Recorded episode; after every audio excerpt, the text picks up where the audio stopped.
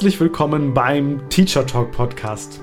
Deinem Podcast, um all den Menschen da draußen im Bildungsbereich, ja, einfach so ein bisschen Konfetti in den Alltag reinzustreuen. Um Lehrkräfte zu inspirieren, Schülerinnen und Schüler zu motivieren und natürlich auch Eltern für das Lernen ihrer Kinder zu begeistern. Ganz getreu meinem Motto, Kinder, die wir stärken, werden zu Erwachsenen, die andere Menschen stark machen. Also, schön, dass du da bist und uns jetzt ein wenig deiner Zeit schenkst.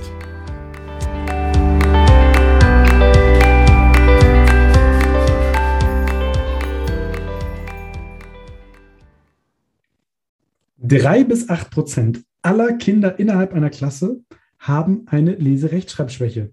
Das sind, wenn man das umrechnet, etwa ein bis zwei Kinder pro Klasse. Oder nehmen wir das Beispiel Mathe. Etwa zwei bis acht Prozent aller Kinder innerhalb einer Klasse haben eine Rechenschwäche. Wenn man das umrechnet, sind das etwa 0,2 bis zwei Kinder, rein statistisch gesehen. Manchmal ein bisschen weniger, manchmal ein bisschen mehr umso wichtiger ist es, da mal genau drauf zu schauen. Denn solche Kinder innerhalb der Klasse, die haben es schwer. Es ist eine gesellschaftliche Herausforderung, wie wir damit umgehen. Es ist aber auch eine gesellschaftliche Verantwortung, mal genau zu schauen, wie können wir diesen Kindern eigentlich helfen, wie können wir denen eine Perspektive geben. Und ich freue mich riesig, heute im Podcast einen wahren Experten dazu ja, begrüßen zu dürfen. Und zwar ist das Mio, Mio Lindner von den sogenannten Duden-Instituten für Lerntherapie. Er hat sich spezialisiert auf Kinder, die im Ausland leben und Deutsch sprechen, kann natürlich ganz, ganz viele Tipps und Tricks geben, die auch auf die Situation in Deutschland ja anwendbar sind. Herzlich willkommen, Mio. Schön, dass wir jetzt gemeinsam dieses wichtige und natürlich auch sensible Thema besprechen können. Ja, vielen, vielen Dank für die äh, tolle Einleitung und es ist super hier zu sein, besonders für das Thema, für das ich so brenne und wo so ganz viele Kinder und Jugendliche einfach Hilfe brauchen. Also ich, ich, ich war ja gerade echt schockiert. Das ist ja eine Menge. Weiß man das allgemein oder hast du eine Erfahrung, wie viele da tatsächlich durchs Raster fallen? Aus unserer Erfahrung heraus, aus dem, aus dem Alltag, einfach ganz viele fallen durchs Raster. Also einfach wegen der Vermeidungsstrategien und Ausweichstrategien, die einfach äh, super sind und ähm, dass einfach äh, dadurch Kinder und Jugendliche, also es gibt ja eine, ein super Netz in der Schule, auch ein, ein Förderungsnetz, die schaffen aber, das da, da durchzufallen. Und da muss man eben dann teilweise genauer hingucken, eben auch auf äh, spezifische Vermeidungsstrategien, wie zum Beispiel, wir alle haben das im Kopf, äh, jemand, der Klassenclown. Warum ist der der Klassenclown? Wann, wann fängt der an? Also, und dann kann man gucken, okay, ist es vielleicht, wenn ich möchte, dass die Person irgendwas vorliest oder möchte ich, dass die Person irgendwas anderes macht, was vielleicht auf eine der Kulturtechniken zurückzuführen ist und dass das das auslöst, einfach nur um zu vermeiden, dass weiter darauf geguckt wird, mache ich was anderes, werde vielleicht noch bestraft, aber kriege gleichzeitig noch die Anerkennung, weil ich irgendwas mache, was sich sonst keiner traut. Also das ist so ein Extrem. Du, du sprichst es ja gerade an, wir, wir, reden ja heute über die Basiskulturtechniken, die im Ursprung mal die Aufgabe von Schule waren und sind. Nämlich, dass Kinder anfangen zu lesen, anfangen zu schreiben, äh, zu rechnen und nicht nur anfangen, sondern das natürlich auch optimieren, ähm, da Freude dran bekommen und einfach die Grundlagen nicht nur für die schulische Bildung, sondern einfach fürs ganze Leben gelegt werden. Also extrem wichtiger Bereich. Wie kann sich das denn darstellen? Fangen wir da mal mit an. Wie kann sich das darstellen, dass ich in einem Bereich vielleicht eine sogenannte Teilleistungsschwäche habe? Na, nehmen wir zum Beispiel, also ich glaube, das, was am einfachsten ist, ist das Lesen und Schreiben. Das können sich noch die meisten vorstellen. Äh, wenn ich einfach ähm, beim Kind sehe, dass es einfach nicht über das Silbieren hinauskommt und jedes Mal die Buchstaben einzeln erliest, das zur Silbe zusammenzieht, um dann ein Wort draus zu machen, sich kleine Wörter nicht merken kann, die immer wieder neu erliest. Das heißt also, im Kopf passiert ganz viel und dann ist aber keine Kapazität für irgendwas anderes da. Das heißt, der Schulstoff geht schon weiter das Kind ist aber noch auf der Stufe und versucht hinterherzukommen, bekommt dann aber nicht mit, okay, jetzt haben, sind wir gerade schon bei der Buchstabe-Lautzuordnung bei der Schrift, äh, haben andere Feinheiten schon und dann verliert das Kind immer mehr den Anschluss an die Anforderungen in der Schule. Mhm. Und dann entstehen ganz große Lernlücken. Und dann kann es passieren, also wir haben davon auch, äh, einige unserer kleinen Riesen sind da richtig toll drin, die hören Text einmal und können den wiedergeben. Eins zu eins. Das heißt. Mündlich jetzt, also gesprochen. Mündlich, mündlich. Mhm. Und wenn die, ähm, dann, dann wird gesagt, ja, lies mal vor, aber die lesen nicht vor. Die haben das im Kopf, die tun, als würden sie vorlesen. Und das bekommt man, bei denen bekommt man das nur raus, indem man permanent andere Texte gibt. Und sie dürfen den noch nicht vorher gehört haben. Es ist genial. Also was heißt das auch an Kapazität, was im Hirn da ist? Also was das für eine Arbeitsleistung ist. Und logisch, dass die Kinder dann auch, die Konzentration wirkt dann so, als wäre die ganz schnell weg, aber die, wird, die ist ja viel mehr, es wird da gefordert in einem kurzen Zeitraum und dann ist die Konzentration weg. Aber es das heißt nicht, dass eigentlich im Verhältnis dazu zu einem Kind, was die Teilleistungsstörung nicht hat, ist die Konzentration vielleicht gar nicht geringer, sondern nur weil viel mehr geleistet werden muss, wirkt es so. Das ist schon sehr, sehr beeindruckend, also auch zu was unser Gehirn an der Stelle in der Lage ist. Also das muss man ja auch mal positiv an der Stelle benennen. Sehr, sehr beeindruckend irgendwie, dass unser Gehirn anfängt, Dinge ja auch auszugleichen und dann auch, auch anders zariert. Wir, wir sprechen gleich noch ein bisschen über die Vermeidungsstrategien. Ist es denn so automatisch, wenn ich eine, eine bestimmte Sache als Schwäche habe, dass ich immer auffällig bin? Also du hast es gerade an der Klassenclown, die Klassen, die Person, die irgendwie auffällt. Ist das zwangsläufig so oder, oder kann das auch ganz anders sein? Kann auch ganz anders sein. Äh, wir kennen auch die, ähm, ich habe ein ganz tolles Zitat von einer, von einer Lehrerin da bekommen neulich. Ich gehe in die Klasse, ich weiß, die Person ist da, aber da, wo die Person sitzt, ist nur ein schwarzes Loch ich sehe die Person nicht. Und das ist eben ein ganz anderes Extrem. Die Kinder nehmen sich ganz weit zurück. Bloß nicht auffallen, bloß nicht angesprochen werden. Andere Kinder haben Angst, in die Schule zu gehen. Also da kommen dann Bauchschmerzen, Kopfschmerzen, also bis hin zur Schulverweigerung. Also wirklich das ganze Spektrum, was man sich vorstellen kann, kann auftreten. Ich war selber ja in der weiterführenden Schule. Das heißt, ich war auch ganz lange und immer wieder Klassenlehrer in der 5 oder in der 6.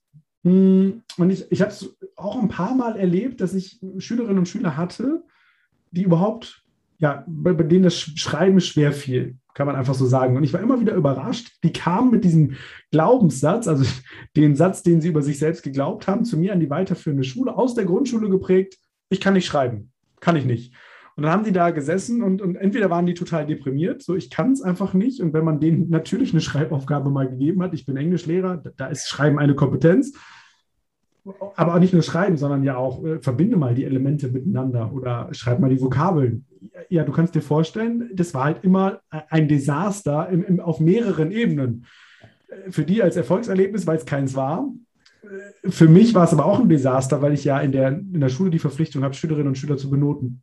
So, und, und jedes Mal denen die Rückmeldung geben zu müssen, ich kann es nicht, zahlt ja darauf ein, dass dieser Glaubenssatz größer wird. Ich kann es halt nicht. Du hast im Vorfeld, äh, also im Vorgespräch gesagt, dass ganz viele, die das dann wissen, auch eine gewisse Scham mitbringen. Und da hast du interessanterweise nicht nur von den Schülerinnen und Schülern gesprochen, die dann beschämt sind oder ein Schamgefühl haben, sondern auch die Eltern beispielsweise. Also ist das auch mit ein Grund, dass, dass man sich, weil es gesellschaftlich eben so wichtig ist, lesen, schreiben, rechnen zu können, ich mich dann eher mundtot mache, auch als Eltern nicht die Lehrkräfte anspreche, weil ich dann sage, okay, besser nicht, macht man ja nicht. Nee, würde ich, würde ich nicht so sagen. Ich denke, das ist, also es hängt ein bisschen, jetzt sind wir wieder bei den Glaubenssätzen, mit dem Glaubenssatz zusammen, nicht schreiben und rechnen können, ist gleich äh, ein nicht gut entwickelter IQ. Ah. Mhm. Und äh, wir wissen, das stimmt nicht, weil das ist beides unabhängig voneinander. Aber das geht noch, schwingt noch mit. Und das ist noch nicht weg. Also der ist noch äh, extrem da. Wir haben auch äh, öfter Kinder, die dann getestet werden sollen, ob dann eine Lernschwäche vorherrscht, äh, dass sie eben dann nach dem Förderlehrplan unterrichtet werden. Wir haben auch Kinder, die werden nach dem Förderlehrplan unterrichtet, völlig zu Unrecht. Dann wird festgestellt, die Teilleistungsstörung und dann werden sie ad hoc nach zwei, drei Jahren nach Förderplan unterrichten, nach dem regulären Plan unterrichtet und huch, sie kommen nicht mit. Also das ist, also da ist ganz viel äh, noch Unsicherheit, würde ich würde es nennen, äh, ist einfach da auf dem Gebiet. Und jetzt hat sich gerade auch ganz viel verändert. Ähm, meist, die meisten Schulen haben ja jetzt schon eine Lehrkraft, die irgendwie verantwortlich ist dafür, die auch ansprechbar ist, die sich da auch ja, konstant eigentlich weiterbildet. Es wird, glaube ich, aus meiner Erfahrung heraus noch zu wenig genutzt. Also, dass Lehrkräfte in der Schule auf diese spezielle Lehrkraft hinweisen, dass Eltern gesagt wird, holen Sie sich Rat. Ähm, es gibt Sachen, die können wir einfach nicht leisten in der Schule. Eltern vielleicht auch eher sagen sollten, okay, ich warte nicht mehr ab, sondern ich lasse einfach mal jemand anders drauf gucken. Also es ist, ist eine, also ich, manchmal habe ich den Eindruck, das ist einfach eine Tendenz da, weil eben zu viele Sachen aufploppen und es sind ja auch enorm viele geworden, die auch auf Lehrkräfte einströmen, dass äh, ein Hang dazu da ist, naja, jetzt wird wieder was irgendwie getestet und wieder kriegt irgendwie jemand einen Stempel. Aber leider ist es bei den Teilleistungsstörungen viel zu wenig. Ich habe neulich in einem Podcast äh, einen schönen Buchtitel gehört. Ich habe das Buch noch nicht gelesen, aber gehört. Kindheit ist keine Krankheit. Und ich habe mir das Buch mal angeschaut. Vielleicht kennst du das, ähm, wo, wo ein Kinderarzt darüber berichtet, dass wir unsere Kinder einfach so durchtesten in alle Richtungen und immer wieder. Und ja, lass das Kind doch mal Kind sein. Gleichzeitig höre ich jetzt aber auch raus, und ich kann mir das gut vorstellen, dass das auch so ein Tabuthema ist. Also man ja. spricht halt nicht drüber, weil es ist ja unangenehm. Und es war auch für mich nochmal wertvoll, jetzt rauszuhören, hey, es hat überhaupt nichts mit meinem IQ zu tun. Das heißt, ich kann super intelligent sein, aber trotzdem nicht in der Lage, ich sag mal, einen übertrieben gesprochenen geraden Satz rauszuschreiben, weil ich in dem Moment einfach da eine Schwäche habe. Ja.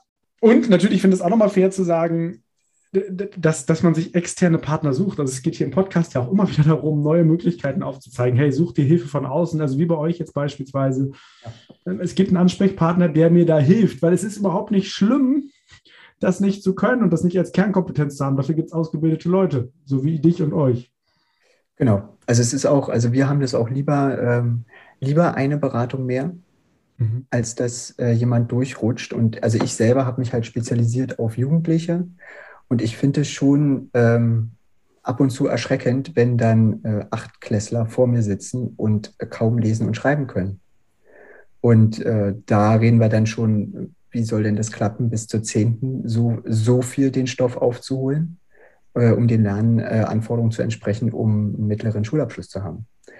Und das geht ja dann auch noch auf die Psyche, also Selbstwert und äh, also Selbstwertgefühl und äh, da muss man dann eben extrem lange dran arbeiten, weil die glauben gar nicht mehr, dass sie irgendwas hinkriegen. Und dann, also das ist ja auch, unser Gehirn verallgemeinert ja gerne. Wenn ich eine Sache nicht gut kann, setze ich das ja dann ganz schnell gleich. Also, was weiß ich, ich kann nicht schreiben, also kann ich kein Deutsch. Also bin ich nicht gut, nicht gut ja. genug, also bin ich schlecht grundsätzlich, sondern das ist ja auch so ein Teufelskreis, in dem ich mich gedanklich reinbegebe. Dann mache ich, kriege ich eben schlechte Noten, schlechtes Zeugnis, meine Zukunftsperspektive ist schlecht, weil mir das ja auch ständig gesamtgesellschaftlich mehr oder weniger eingeredet wird. Keiner macht das bewusst und keiner mit Absicht. Unser Kopf macht das ja auch nicht bewusst und mit Absicht, aber es passiert halt. Und wir haben im Vorfeld darüber gesprochen, vielleicht kannst du uns nochmal veranschaulichen. Du hattest da so ein cooles Beispiel aus der Schule, wie können wir uns das vorstellen, was im Kopf bei solchen Kindern abläuft? Dort ist da dieses chinesische Gedicht. Ja, äh, na, was, was äh, wir gerne fragen oder äh, als, als Bild mitgeben, ist, wir lernen alle ein chinesisches Gedicht. Und nee, in die Schule zum Beispiel kommt als Beispiel in einer Lehrkräftefortbildung machst du das, glaube ich, ne? Genau, genau. Äh, wir lernen das Gedicht und nur, wir kriegen nur die Töne mit. Mhm. Und wir üben die Töne. Und wir können die auch alle. Wir können die auch noch zwei Tage. Die guten auch noch eine Woche. Und nach zwei Wochen soll das ganze Gedicht aufgesagt werden. Du kommst wieder und fragst die gleichen Lehrkräfte, wie sieht's aus, Freunde? Genau. Und äh, weil ich noch nett bin, schmeiße ich noch die ähm, chinesischen Schriftzeichen an die Wand. Mhm. Niemand wird das Gedicht aufsagen können, weil wir einfach keine Verbindung haben zwischen dem Sound, dem Zeichen. Wir wissen auch nicht, was das bedeutet, das Zeichen, also können wir uns das auch nicht merken. Und so ist es äh, bei der Rechtschreibung oder eben auch äh, bei, der, äh, bei der Rechenschwäche mit Zahlen. Da fehlt die Vorstellung, die man braucht, um sich ein Gedicht zu merken. Das ist also, darum nutzen wir ja in der, oder darum wird ja in der Schule bei Gedichtsinterpretationen oder äh, wenn wir Gedichte lernen, wird ja auch genutzt, wir sollen zusammen also dann einen, einen Bezug herstellen mhm. zu dem Gedicht oder zu dem literarischen Werk, damit wir überhaupt darüber nachdenken können und äh, eine Verbindung dazu haben, um uns die Sachen zu merken, auseinanderzunehmen und so. Und wenn das aber fehlt, kann ich es nicht. Also dann habe ich ja nicht nur den, nicht den Bezug, also mir fehlt der Bezug auf der einen Seite und aber ich kann ja gar nicht den Bezug herstellen, weil mir gar nicht die, ich sag mal, Komponente dafür fehlt, die, die genau. Komponente dafür fehlt mir einfach. Ja. Du hast vorhin gesagt, das kommt natürlich auch auf die Ausprägung drauf an. Klar, gibt es ja wie immer auch bei der Statistik, gibt es Klassen, da sind eher mehr oder eher weniger. Ja. Was für Auswirkungen hat das denn auf diese Kinder? Lass uns doch mal da ganz konkret drüber sprechen. Was machen die? Was geht bei denen vor? Warum ist es so wichtig, da als Gesellschaft drauf zu gucken? Also das eine ist ja, was du schon selber gesagt hast, wenn ich eine Sache nicht kann und das äh, regelmäßig und zwar täglich in der Schule äh, gezeigt bekomme, äh, ungewollt, wirkt sich das auf mein Selbstbewusstsein aus und mein Selbstwertgefühl. Mhm. Und das überträgt sich in alle Lebensbereiche. Das wird nicht nur da bleiben, sondern das geht auch in, kann ich, kann ich, äh, traue ich mir zu, irgendwas Neues noch zu lernen? Nee, ich kann es ja nicht lernen. Also wenn ich gar nicht lernen kann, höre ich auch auf. Also wenn ich das glaube. Äh, dann ist es so bei Kindern mit einer Rechenschwäche zum Beispiel, die trauen sich nicht zu Hause raus, weil sie wissen nicht, ob sie links oder rechts gehen sollen. Die können keine Fahrpläne lesen, die können die Uhrzeit nicht lesen. Kein Ticket buchen für den Nahverkehr, für die Bahn, was auch immer, ja klar. Dann äh, kommt noch, also bei Älteren ist es dann so, ähm, da hat man ja dann auch äh, Prozentrechnung und vielleicht dann auch noch äh, Politik irgendwie oder Geschichte und hat damit Zahlen zu tun sie können gar nicht sich auseinandersetzen, so und so viel Prozent sind dafür, so und so viel Prozent sind dagegen. Die haben kein Verhältnis dazu. Das heißt. Ja, ganz banale Sachen, mir fällt es gerade ein, wenn ich im Supermarkt bin, da steht, du hast heute kannst 30 Prozent sparen. Sagt genau. mir wahrscheinlich dann gar nichts. Ja, nein, ich weiß auch nicht, was ist Kredit, was heißt Vorfinanzierung, was bedeutet das in der Zukunft. Also da sind wir richtig bei der Teilhabe, die einfach gefährdet ist. Also das ist, äh, da gibt es auch ähm, in, äh, gibt eine englische Studie, die sich nur darauf bezieht, welche Auswirkungen hat Rechenschwäche gesamtgesellschaftlich. Und es sind Millionen, die im Jahr ähm, einfach äh, den Staat kosten aufgrund der Rechenschwäche. Ich habe jetzt nicht die genaue Zahl drauf, aber es, es, war absolut beeindruckend. Und die haben wirklich auf so eine Sachen geguckt, äh, können Leute erkennen, was ist ein Logangebot, was ist wirklich äh, mhm. preiswerter. Ähm, wie viel kaufen Sie in, in England also in der Kultur ist es ja noch mehr äh, mit Kreditkarten? Was bedeutet das, wenn das sich äh, summiert? Kann jemand ein Haushaltsbuch führen? Mhm. Weiß ich, wie viel ich verdienen muss, um das, was ich mir da gerade leiste, überhaupt äh, mir leisten kann? Versicherung abschließen, also Zukunft, Rente. Aber das, das, ist ja nicht nur bei Mathe so, geht mir gerade durch den Kopf, ist ja genauso, wenn ich, wenn ich einen Vertrag abschließe und ich kann nicht richtig lesen, dann, kann ich ja, weiß ich ja gar nicht, weiß ich, kann mir ja jeder irgendwas verkaufen und ich unterschreibe das Ding, weil ich weiß ja gar nicht, was ich da unterschreibe. Ja. Also das äh, Schreiben wirkt sich dann auch aus auf, wenn äh, man E-Mail schreibt, wenn man sich bewirbt. Das kommt ja dann immer, ach nee, kann, macht es nicht richtig oder hat es vielleicht nur liederlich gemacht, vielleicht hat die Person Stunden darüber gesessen, aber traut sich nicht irgendjemand anders das zu zeigen, darum wird es nicht kontrolliert von jemand anders und kriegt den Job nicht. Oder vielleicht auch eine Beförderung nicht. Also, und da sind wir ja dann im, im Bereich, ähm, also schon im Job. Ja. Äh, kann ich Bedienungsanleitungen richtig lesen? Kann ich Arbeitsanweisungen richtig lesen und umsetzen? Oder mache ich, weil ich es nicht richtig lesen kann, mich nicht traue? Das kann ja auch gefährlich äh, werden an der Stelle. Also wenn ich in einem Hochregallager arbeite und da gibt es einen bestimmten Zeichen, einen bestimmten Ablauf, wenn ich den nicht drauf habe, also nicht erkennen kann an der Stelle, dann ist er auch einfach gesundheitsschädlich, zum Beispiel. Ja, Wahnsinn. Ja, wenn man darüber nachdenkt, das ist also, ich habe mal von einer Frau gehört, die hat irgendwie 30 Jahre im Job gearbeitet, bis ihr dann, weiß ich, ich weiß nicht warum, die Firma hat sich irgendwie aufgelöst oder so, sie, sie, hat den Job verloren, musste sich neu bewerben und dann war die aufgeschmissen. Weil erst dann, nach, nach 30, 40 Jahren im Job, also 40 Jahre war sie vielleicht, aber 50 war sie alt, 30 Jahre im Job, ist erst aufgefallen, dass die überhaupt nicht lesen konnte. Aber die hat sich das so antrainiert über die 30 Jahre. Sehr, sehr beeindruckend. Magst du noch mal kurz zum Hintergrund sagen, ist das einfach angeboren? Also ist das einfach so oder gibt es da auch entwicklungspsychologische Hintergründe für? Das ist eine schöne Frage, die kommt immer. äh, ähm, ich bin da sehr unwissend, merke ich gerade. Ich hätte mich da viel mehr mit beschäftigen müssen als Lehrkraft. Äh, es gibt nicht nur einen Grund. Mhm. Also es gibt ganz viele Faktoren, die dazu führen können, dass äh, eine Teilleistungsstörung entwickelt wird. Also eine Komponente kann genetisch sein.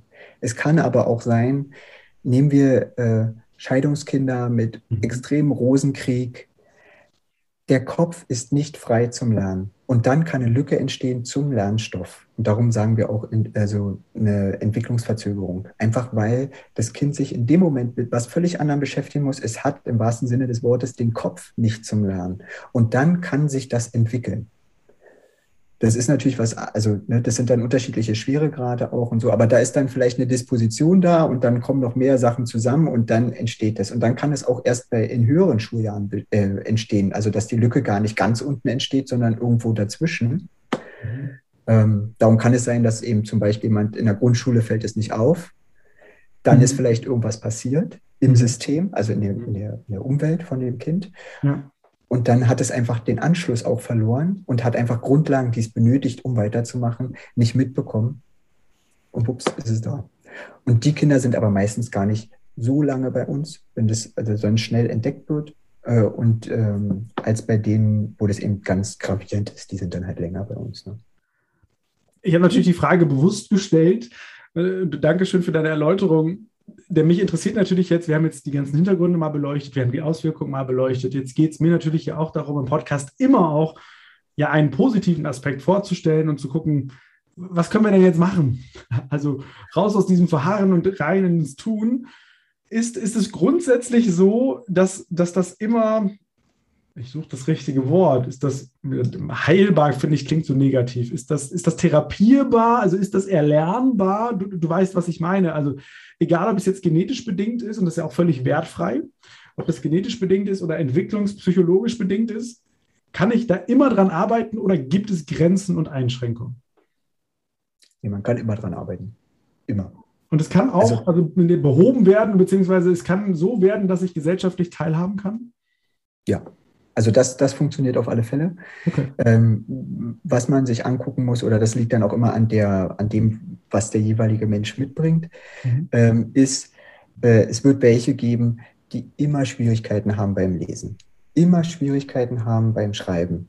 Ähm, wir versprechen zum Beispiel auch niemandem, dass jemand, äh, der zu uns kommt, dann fehlerfrei alle Texte schreibt. Aber was man erlernen kann, ist, sind die Regeln und ich kann Selbstkontrolle durchführen. Ich weiß, wel, in welchen Situationen kann ich was machen und was kann ich nicht machen. Mhm. Und ähm, also ein Bewusstsein ist, schaffen an der Stelle überhaupt genau, erstmal dafür. Ja, genau. Oder also eben auch kann ich damit, also viele von, von unseren Kindern und Jugendlichen sind ja dann auch, also super selbstbewusst und mhm. teilweise gehen die auch ganz offen damit um. Also einer meiner Schüler hatte vor kurzem, also ich mache das ja schon eine Weile, hatte angerufen, äh, jetzt wirklich vor zwei Wochen oder so, und der ist schon also Jahre raus. Äh, und äh, der hatte einen Kampf, den MSA zu schaffen, hat den aber geschafft, hat danach auch ganz toll eine Ausbildung gemacht. Äh, und wurde mittlerer da Schulabschluss meinst du? Entschuldigung, also wenn du MSA sagst, mittlerer, also mittlerer Schulabschluss. Mhm und äh, hat dann da gearbeitet in der Firma und wurde immer weiter gefördert, weil er einfach äh, toll ist. Also achte Klasse muss man wissen, als er zu mir gekommen ist, konnte er rudimentär lesen und schreiben. Und äh, hat jetzt angerufen, ja, äh, er hat jetzt die Möglichkeit zu studieren. Er hat inzwischen auch sein Abi gemacht, sein Fachabi. Und äh, er möchte dann nochmal drüber reden, was kann er wo machen und wie, äh, welche Möglichkeiten gibt es, dass das vielleicht anerkannt wird mit der LAS ähm, dass es dann einfacher wird bei ihm beim Studium. Und, ähm, und da haben wir dann erstmal drüber gesprochen, ist es überhaupt notwendig? Muss er Klausuren schreiben? Spielt die Rechtschreibung eine Rolle und sowas alles? Also da ist schon Bewusstsein da. Und meine, es ist fantastisch, wohin der sich entwickelt hat. Das ist ja eine mega Erfolgsgeschichte tatsächlich. Und ich, ich, ich, hoffe, ich darf das jetzt sagen. Du hast im Vorfeld ja auch ein bisschen über deine eigene Geschichte erzählt.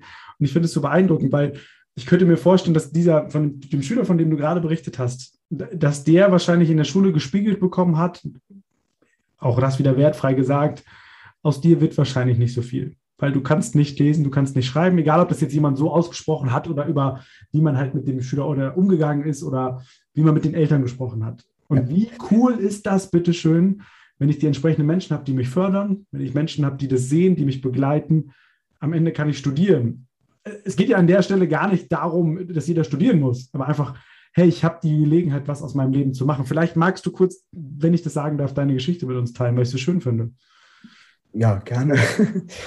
ähm, ja, ich gehörte ja selber zu denen, denen erklärt wurde, ähm, das wird nichts mit dir, weil ich selber eine ähm, Leserechtschreibschwäche habe.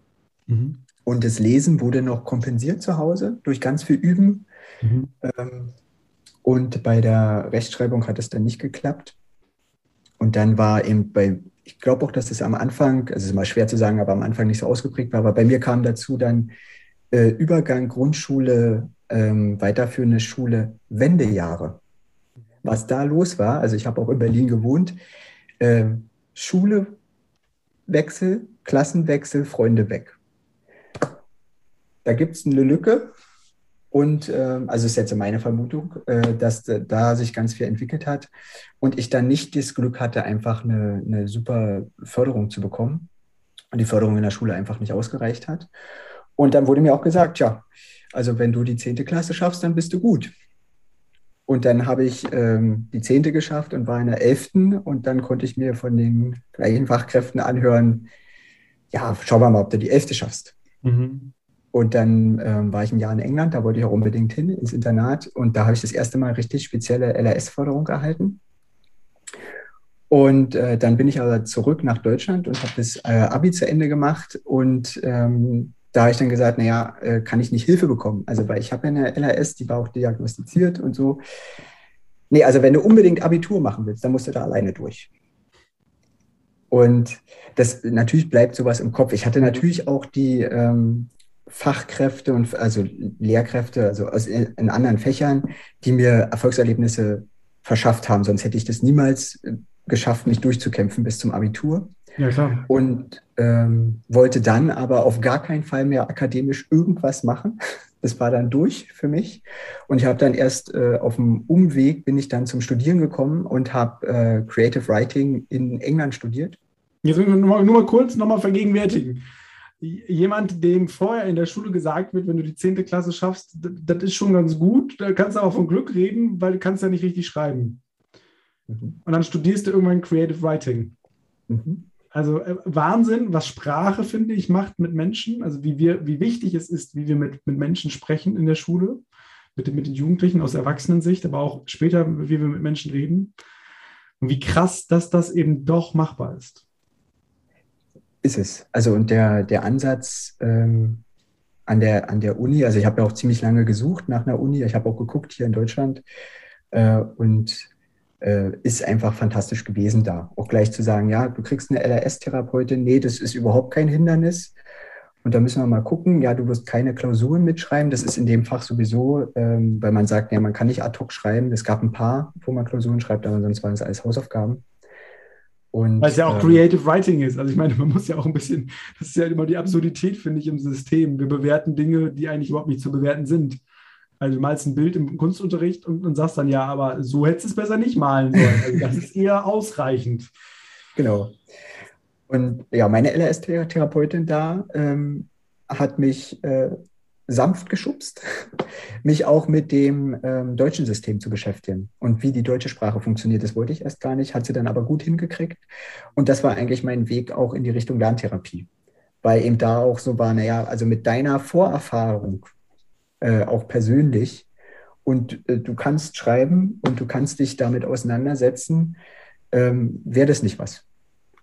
Und da hatte ich einfach äh, ganz, also mehrere ganz tolle Gespräche mit ähm, Frau Dr. Rehag. Und Frau Dr. Rehag äh, hat mit dem Deutschbereich der Duden-Institute fachlich mit aufgebaut, die mir auch Mut gemacht hat. Aber da brauchte ich auch wieder jemand, der sagt, naja, mhm. das ist völlig egal, ob du jetzt eine LAS hast du kriegst das hin, einfach weil der alte Glaubenssatz ja nie komplett weggeht. Also das erfordert viel Arbeit und viel Zeit, dass man das äh, in den Griff bekommt.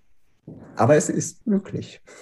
Wir haben im, Vor im Vorfeld, hast, du hast mir irgendwann eine Mail geschrieben vor ein paar Monaten, hey, können wir mal im Podcast darüber sprechen? Ich finde das ein wichtiges Thema und ich habe überhaupt gar nichts davon gemerkt. Also einwandfreie E-Mail, perfekt geschrieben, so das eine. Und das andere so, war, war für mich irgendwie völlig klar, ja, lass uns doch mal drüber quatschen. Aber äh, da kann ich ja weder den Background noch sonst was. Und ich finde es immer so toll, dass bei ganz vielen Menschen, die hier im Podcast sind und zu Gast sind, da kommt immer wieder so eine, so eine, so eine ja, Heldengeschichte, also wenn wir in diesem deutschen Wort sprechen möchten, daraus, nämlich die Motivation anderen Menschen zu helfen, liegt in der Regel darin, dass ich selbst mal irgendwie richtig doofe Erfahrungen gemacht habe und, und dann aufstehe und sage, okay, jetzt mache ich es anders, jetzt gebe ich einen Impuls und unterstütze Jugendliche. Und das finde ich super wertvoll ja, ist, äh, ja, ist wahrscheinlich auch, weil die eigene Motivation einfach den, also der eigene Weg prägt die Motivation. Und ähm, ja, anderen zu helfen, dass es nicht so lange dauert mhm. ähm, und vielleicht einfacher wird, einige Wege. Und es geht ja gar nicht, so wie du auch gesagt hast, darum, dass alle studieren, sondern die Möglichkeit ist da, dass die Wege offen sind. Und zwar so, wie das Potenzial da ist und nicht, weil ein Glaubenssatz so verfestigt ist, dass äh, bestimmte Wege einfach zu sind und man gar nicht drüber nachdenkt. Also ich habe ja auch nie drüber nachgedacht nach, nach dem Abi, ob ich studiere. Die Frage stand gar nicht, weil kriege ich ja sowieso nicht hin. Ja, Wahnsinn, oder? Und das hat so, ich finde, das hat so wahnsinnige Auswirkungen auf alles das, was im Leben passiert später. Also, um, lass uns kurz noch darüber sprechen. Hm, wenn ich jetzt in der Schule bin, gibt es ja ganz viel, ganz oft mit über diesen Nachteilsausgleich gesprochen. Und das war vorhin, da hast du, da habe ich das Gefühl gehabt, das war ein sensibles Thema bei dir, weil dann haben wir die Situation, ich weiß das selber als Klassenlehrer, dann sitzt du in der Zeugniskonferenz oder du machst eine Klassenkonferenz, um diesem Kind jetzt zu helfen. Und da wird überlegt, was können wir denn machen? Und dann sagen wir zum Beispiel, ja, der schreibt halt schwierig, wir geben dem mal mehr Zeit oder wir geben ihr mehr Zeit. Mhm. Was hältst du davon? Sag doch mal. Äh, prinzipiell schön. Nur äh, leider ist bei vielen ja das, äh, die Schwierigkeit da, dass sie können ja die Rechtschreibregeln nicht. Das heißt, ich habe mehr Zeit und sitze vor dem Text, aber es wird ja nicht besser, weil ich kann es nicht. Und wenn ich die Regeln nicht kann, brauche ich auch nicht mehr Zeit. Und äh, da müsst, muss man dann eigentlich individuell gucken, was passt denn. Also da ist es einfach toll, wenn man externe Hilfe auch hat, wie eine, wie eine Lerntherapeutin zum Beispiel, die sich sowieso schon äh, um das Kind oder Jugendlichen kümmert. Und dann könnte man sagen, wir machen gerade die und die Regeln. Und dafür haben wir bestimmte Symbole, weil wir üben in der Lerntherapie auch sofort äh, Selbstkontrolle. Mhm. Das ist Teil von, äh, von der Automatisierung. Kann man denn die Symbole mit hinlegen? Da ist nicht die Regel drauf, sondern es ist ein Symbol, ein Hinweis, ah, okay, darauf muss ich achten. Mhm. Oder ähm, kann man äh, zum Beispiel Texte auseinanderziehen. Also, dass die nicht so am Block sind, die sind, die wirken ja schon extrem viel dann. Kann man das strukturierter machen? Kann man äh, Texte mit größerer Schrift geben? Bei Älteren zum Beispiel können die Laptop nutzen. Also, Frage, also ist das, ist da, hältst du das für sinnvoll, wenn ich jetzt an meine Schülerinnen und Schüler denke, die ich damals hatte? Also ich konnte die Schrift wirklich nicht lesen und du hast denen die gleiche Vokabel gegeben, was weiß ich, äh, Cat, und du hast in fünf Stunden fünf Schreibweisen bekommen. So, ist es dann sinnvoll aus deiner Perspektive, beispielsweise eine mündliche Abfrage zu machen, mh, hm, eingesprochen ab, es gibt ja digital verschiedene ja. Möglichkeiten heutzutage. Ist das sinnvoll oder befördert man eher noch diesen Gedanken, das Schreiben ist nicht so wichtig? Nee, ganz im Gegenteil. Also es ist die Frage, was ist das Ziel?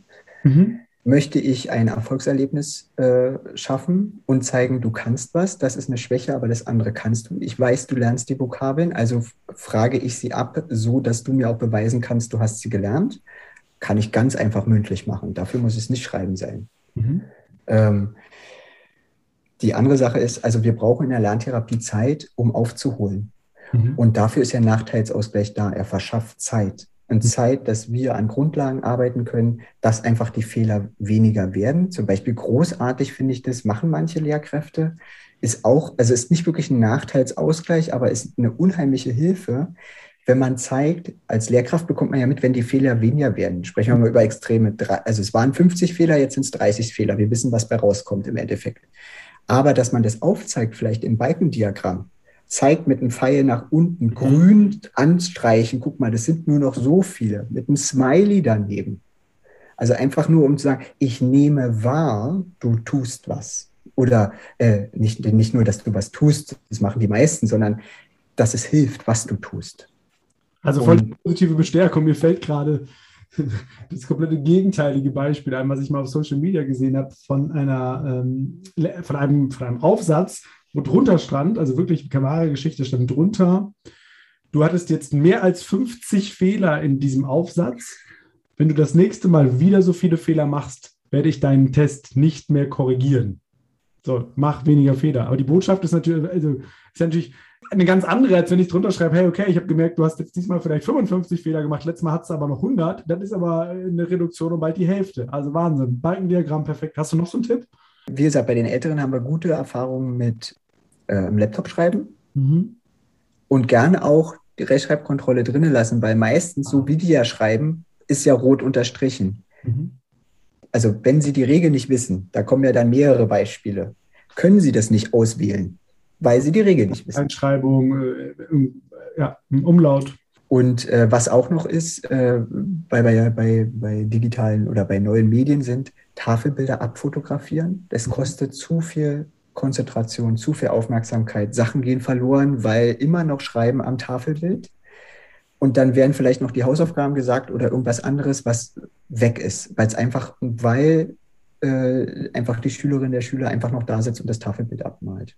Also so ein klassisches Beispiel, wenn ich am Ende der Stunde sage, Leute, schlagt noch mal alle kurz euren Schulplaner auf und schreibt das und das auf. Das ist wahrscheinlich für die voll das Horrorerlebnis. Lieber an die Tafel anschreiben und denen dann sagen, okay, schnapp dir dein Smartphone, mach eben ein Foto, dann hast du es dir auch gespeichert. Ja, boah, das sind so einfache Sachen, aber macht halt einen Unterschied. Aber eben, aber eben auch, wenn man Sachen, äh, generell Sachen an die Tafel bringt und mhm. man sagt, die sollen mitschreiben. Nicht mitschreiben, Foto machen, das kann man ja dann in Ruhe nochmal durchgehen und kann ja zu Hause, also auch das macht ja schon was, also auch mit, mit dem Merken, eigentlich das, was man in der Klasse will, die sollen es abschreiben, dadurch merken sie sich auch, ein anderer Sinn ist angesprochen, funktioniert aber nicht, weil der Druck so hoch ist, wird da nichts hängen bleiben und die Hälfte ist wahrscheinlich landet bloß auf dem Papier, dann können die das im Nachhinein in ihrer Zeit machen.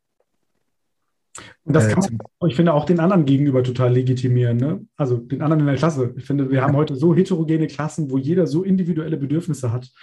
Das ist ja völlig fein ist zu sagen, hey, du darfst das abfotografieren. Wenn die anderen, warum darf der das, warum darf die das? Ja, aus dem und dem Grund. Ich finde, das kann man ja auch ganz transparent sagen. Also ich finde, da haben wir auch am Anfang drüber gesprochen, also im Vorgespräch, hm, das gar nicht so unter den Teppich zu kehren. Und, weil dann ja auch schnell so Mobbingstrukturen entstehen könnten, so, weil andere da mitkriegen, ah, die Person, die hat da Schwierigkeiten, da ziehen wir mal drauf ab. Und auch dann, wenn ich mich aber hinstelle als Lehrkraft und sage, ich akzeptiere deine Unterschiedlichkeit und ich akzeptiere deine individuellen Bedürfnisse. Und ich, vor allem gucke ich drauf, dass die bei allen auch wahrgenommen werden. Ich glaube, das macht einen großen Unterschied.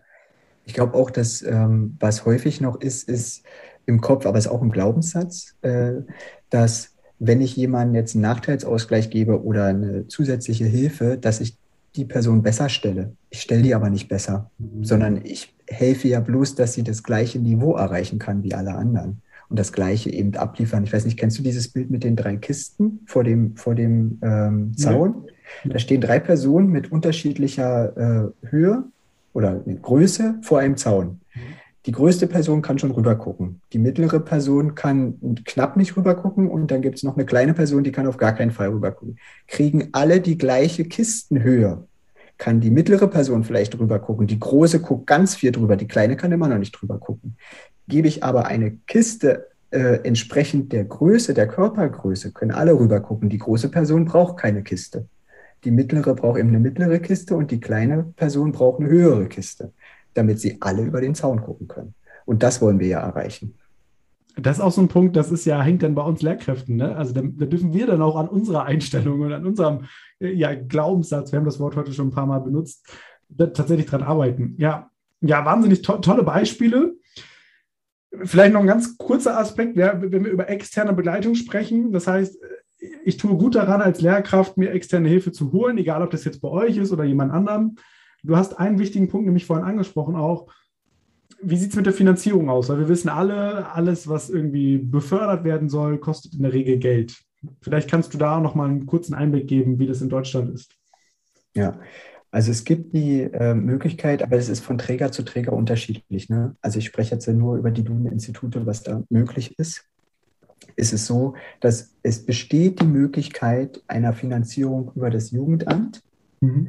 aber jetzt kommt es aber, das ist von Region zu Region unterschiedlich. Darum kann man kein pauschal sagen, das geht oder das geht nicht und das ist der Weg und das, also die und die und die Testung muss vorliegen, damit das Jugendamt ähm, aufgrund des Paragraphen 35a ähm, eine Förderung gibt und auch die Höhe ist unterschiedlich. Also darum ist es wichtig, sich vor Ort welche zu suchen, die eben genau wissen, was geht, was geht nicht in den Regionen und wie sind die Wege.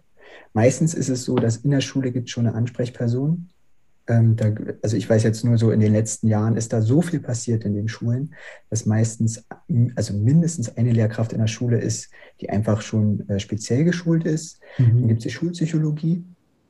Und ähm, dann, ich glaube, im, im, Internet findet man auch ganz viele. Wichtig ist eigentlich bei den, äh, wenn man sich Partner sucht außerhalb der Schule, ähm, dass das Konzept wissenschaftlich fundiert ist.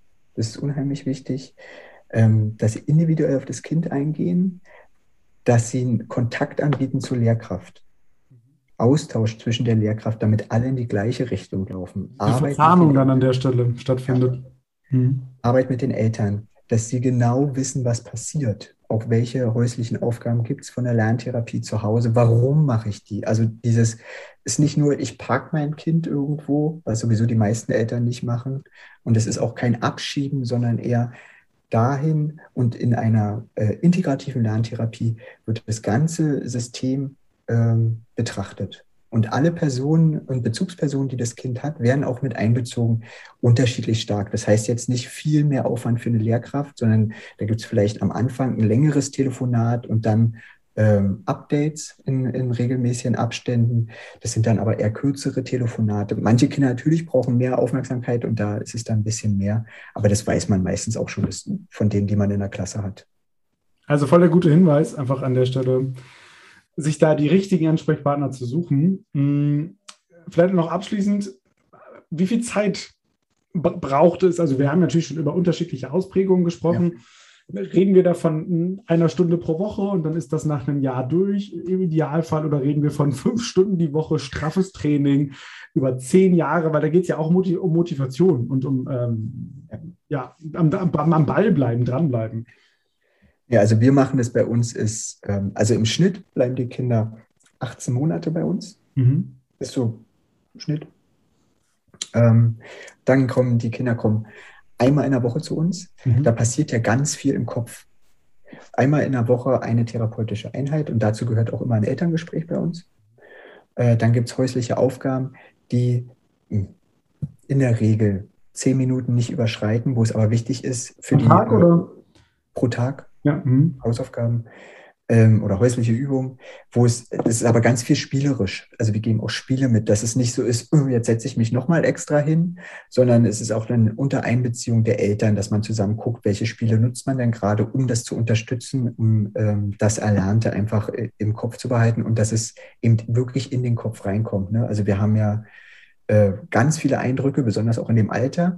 Und da muss man sich das vorstellen, den Kopf einfach so in unterschiedlichen Stufen oder wie, wie im Haus unterschiedliche Etagen. Und was wir machen durch dieses Spielen einmal am Tag, kommt es wieder die Etage hoch. Und dadurch verankert sich das viel mehr und äh, schneller dann im Kopf. Und ähm, ja, und dann, was wir auch haben, ist, ähm, dass wir Intensivtherapien anbieten, das ist dann in den Ferien. Das bietet sich an, wenn zum Beispiel nur ein kleines Fachgebiet ist, was man vorher mhm. rausfindet und man bearbeitet das und dann das reicht. Oder eben am Anfang von einer langen Therapie, um die Therapeutin richtig gut kennenzulernen, einen guten Start zu haben, bietet sich meistens an den Sommerferien, bevor die Schule wieder losgeht, weil die meisten Kinder haben ja dann schon Bauchschmerzen, weil sie wissen, hm, es geht mhm. wieder los. Dann kommen die zu uns einfach eine Woche, also so drei Tage, äh, also drei Stunden, äh, eine Woche lang, äh, drei Stunden pro Tag. Äh, dann gehen die schon viel beschwingter. Also einmal ist der Kopf ja schon wieder an auf Lernen, was mhm. ja schon mhm. wenn, bevor die Schule losgeht. Und das andere ist, sie haben ja, kommen ja raus mit dem Erfolgserlebnis, ich kann das. Und das ist ja auch nochmal ein völlig neuer Start dann in, in das nächste Schuljahr. Ja, oder eben zwischendrin, aber das wird dann immer individuell, da kann man nicht pauschal irgendwas sagen, wird dann besprochen auch mit den Eltern. Ich bin jetzt ein bisschen still, also nicht sprachlos, sondern still, weil das, was du mir alles erzählt hast heute, mich sehr beeindruckt ich habe unglaublich viel lernen dürfen tatsächlich, also über die Hintergründe, auch über das, was man machen kann.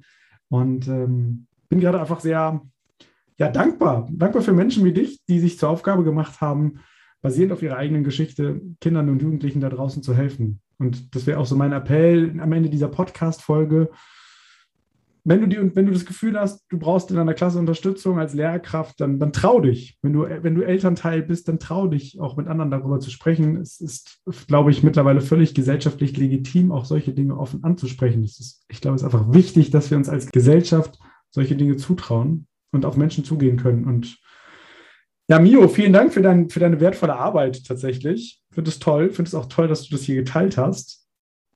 Du darfst gleich, du darfst schon mal überlegen, was du zum Abschluss sagen möchtest. Meine Podcast-Gäste haben immer den Abschlusssatz. Dir als Zuhörerin, Zuhörer möchte ich Dankeschön sagen.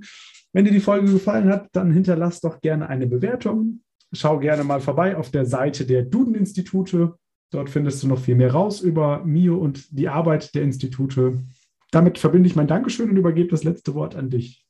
Ja, äh, vielen Dank, dass du dem wichtigen Thema den Raum gegeben hast hier und auch ziemlich viel Zeit. Und ich habe, ähm, achso, ich will mich auch noch bedanken bei den ganzen fantastischen Lehrkräften, die schon tagtäglich ein Auge haben auf die Bedürfnisse ihrer Schülerschaft und die den Heranwachsenden einfach helfen durch die Zeit jetzt und äh, ja, generell das Erwachsenwerden. Und ich habe nur die eine kleine Bitte, dass Sie vielleicht die Eltern einmal mehr rausschicken, dass sie sich zusätzliche Beratung holen äh, und einmal mehr einfach jemanden extern drauf gucken lassen, damit einfach weniger durchs Raster rutschen. Und vielen, vielen Dank.